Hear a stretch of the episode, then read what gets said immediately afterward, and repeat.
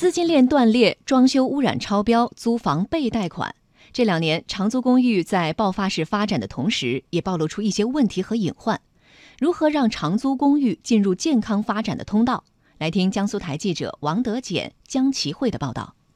与传统个体租赁相比，长租公寓是由专业化、规模化的机构运营的住房租赁服务。凭借标准化定价和管理体系，长租公寓受到越来越多的年轻人追捧。但在高歌猛进的发展过程中，许多问题也随之而来。近日，江苏易租网疑似资金链断裂崩盘，房东、房客都被坑的消息。一位曾在江苏易租网泰州分公司工作过的于先生就表示，公司拖欠房租主要是由于资金链出现了断裂。原因的话，就是因为空置率太高，再加上市场环境不好租，空房子也是需要面临打款的。然后。资金不够。此前，由于盲目扩张，也导致鼎家、遇见等多个长租公寓企业入不敷出，最终因资金链断裂而彻底倒下，殃及无数租客和业主。此外，还被爆出违规打隔断、装修污染超标、租房被贷款。而值得注意的是，这些问题基本是基于存量改造的分散式托管租赁企业，由房企自建的集中式自持租赁往往安然无恙。银城汇居总经理胡娟娟介绍，与传统中介只收取佣金和服务费不同的是，长租公寓的盈利点主要有两个：一是来自租金差，二是来自付款方式上的资金周转。在这个中间会有一个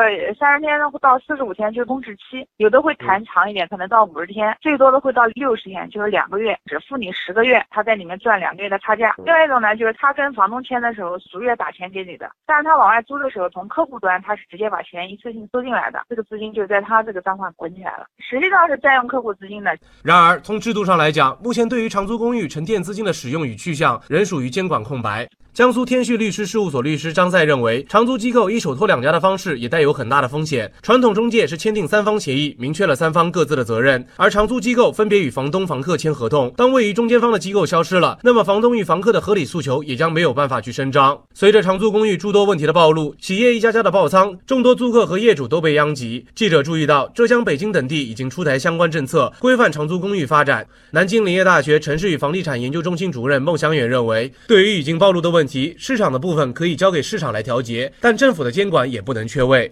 首先应该还是加强对资质的管。如果要做租赁，那你要租赁的一些资格要备案。严把这个资质管，这个是前提。第二个的话呢，对于资金的监管这一块，我觉得是可以加强。比如说这样的企业，如果你做这个，那是不是他要有一些保证金啊，或者说一些这个资金要经过一个第三方平台？最后一点的话，作为政府部门，应该对这个也要有清醒的一个认识。有一些经营上有问题的、实力不足的、可持续性不够的这样一些企业，可能要有一些风险提示。然后如果说经营不善的，要妥善的退出市场。真正的一些有竞争力的企业，我们培育。少数优秀的企业去发展。